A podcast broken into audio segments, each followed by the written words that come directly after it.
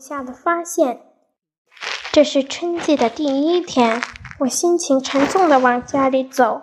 无意间，我踢到了一块石头，我便漫不经心地捡起石头来看，当捡扔到一边。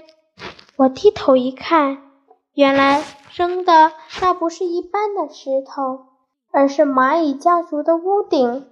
我立刻该开心了起来，心情也来了个一百八十度大的转变。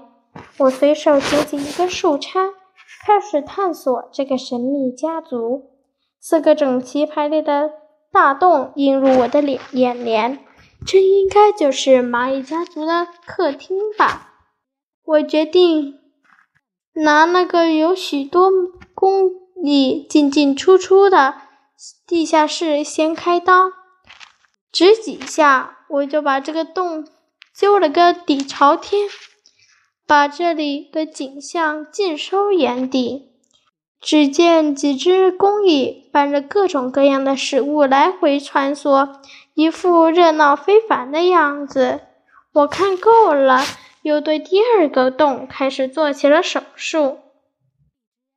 这次。我把土分成两半，这时我看到一个小土室，这应该是蚂蚁家族的卧室吧。一只蚁后正趴在床床上产卵，只见它动动身子，像一位武将正在好发的施令：“士兵们上，把这个巨人拿下！”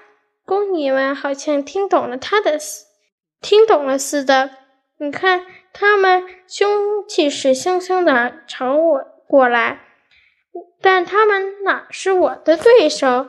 我手中的武器只要轻轻一挥，就把这些不知天高地厚的蚂蚁打得无影无踪。